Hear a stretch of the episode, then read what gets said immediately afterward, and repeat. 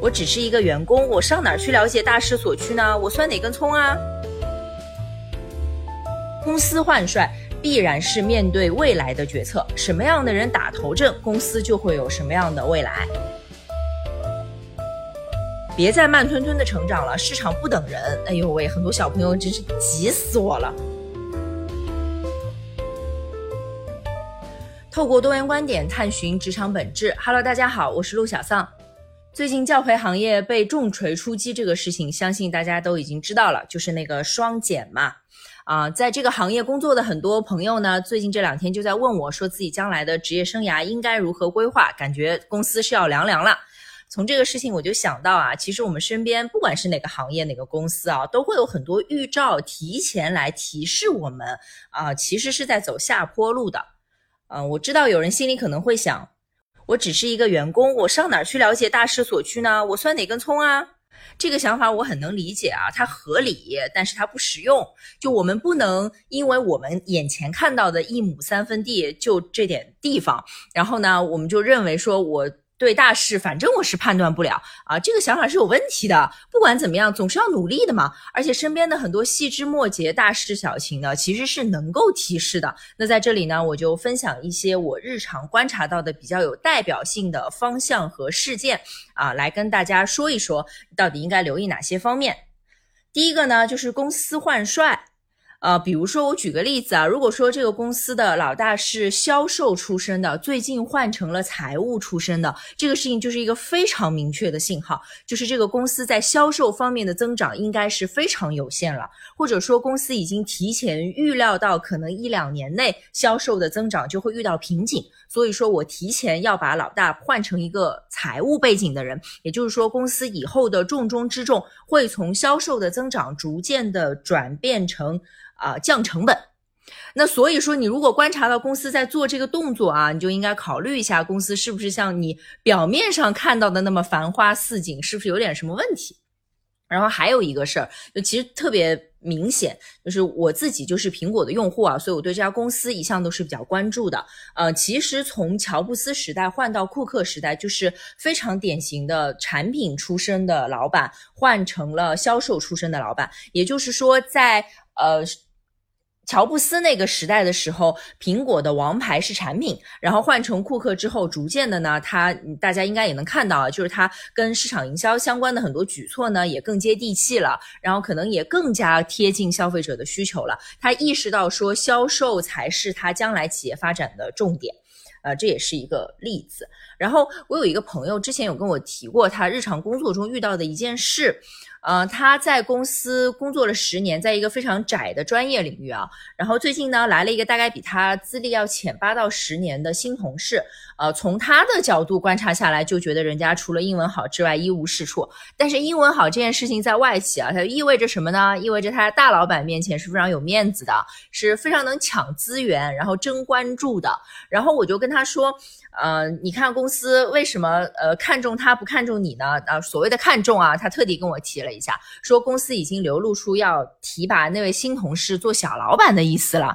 然后我就说，你看他要提拔他，意味着公司认为这个团队目前面临的主要挑战，其实就是在大老板面前太默默无闻了。你呢就。不具备解决这个问题、面对这个挑战的能力，你的这些所有的专业素养，对公司、对团队来说是已经落在口袋里面的东西，是已经拥有的财富。然后现在人家要面对的主要矛盾是那个，所以说你看，哪怕是一个小环小团队，他要换帅这件事情，都意味着他未来会面对不一样的挑战。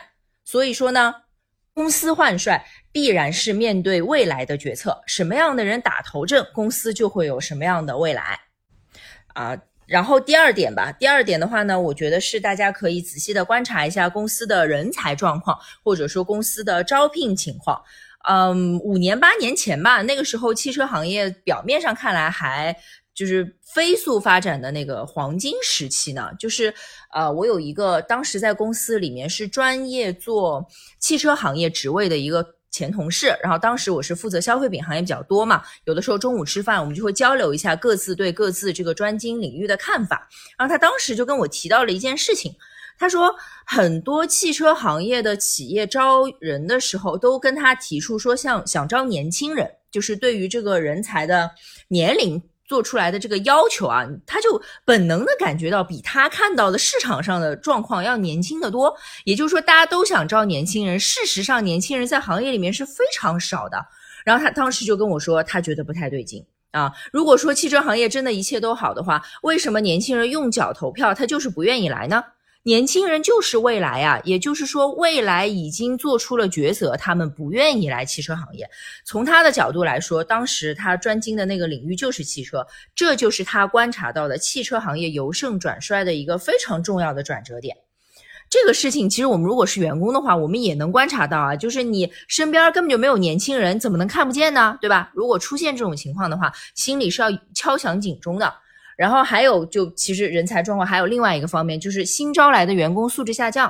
比如说，啊，有些朋友合作的那个部门，或者说干脆就是自己部门嘛，每年都是要招应届生的。那个应届生入职之前，不是要给大家发邮件或者是发那个通知函嘛？大概会介绍一下新员工什么情况，然后之前是什么教育背景。你如果发现之前招的全都是小海归，然后慢慢的呃，只能招国内本科了，或者说。国内专科，而且学校还越来越差，你这就是明摆着你们公司吸引不到原来那么高质量的应届生人才。那这种情况下呢，就说明你的公司、你的行业整个在人才才市场上的吸引力是下降的。那这个呢，也是一个非常明确的预兆，就是说，呃，显然是在走下坡路。然后第三个层面呢，我就想着重提一下，就是哪怕你只是一个小员工啊，你一定要非常的关注消息面，任何跟你这个行业有关的新闻，一定要往心里去。我还是拿教培行业做个例子啊，就是三月份的时候就有明确的指向，说不准教培行业的公司打广告。这不就是一个信号吗？你想，对于尤其是在线教育这个行业来说，你打广告是获客拉新的主要渠道呀。你把这个口掐住了，它将来的发展怎么能好呢？但是据我观察，我有些朋友在教培行业，天天就忙着上课写教材啊，他对于这种重大新闻，他根本就充耳不闻。很多人都是比我知道的还晚，我去问他对你们公司有什么影响吗？他说啊，还有这码子事啊。你看，一个貌似稳定的环境啊，就会让一个新人在刚入行的前一年一两年里面，他就一直觉得我只是在一个团队里面工作，然后慢慢的他成长起来了，可能碰到他这个职能团队的边界了啊，可能开始带人了，或者开始作为主要的联络窗口跟别的团队合作了，这个时候他才能意识到说他是在一个公司里工作，然后他再更进一步，可能又过了一段时间，他才能意识到他在行业里工作，那可能跳槽了嘛，看到同行业的工。公司是什么情况了？所以说呢，这个事情在相对稳定的环境里面，可能是一个八年到十年的长期发展历程。但是现在我们的商业环境是非常动荡的，尤其在某些行业啊，每一个人都会被拔苗助长。所以别再慢吞吞的成长了，市场不等人。哎呦喂，很多小朋友真是急死我了。那说到这里，我就想稍微提一下，你如何判断一个公司是不是在走上坡路呢？啊，其实就是我们刚才聊的所有的内容反过来不就行了吗？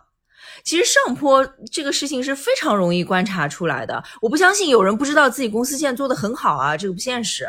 所以关键还是当公司由盛转衰的时候，你是不是你的同辈人里面第一个注意到的，或者最早注意到的那一批啊？这就直接决定了你将来的职业规划能不能啊贴上整个行业发展的这个大势。它往下降，你就应该考虑要转行。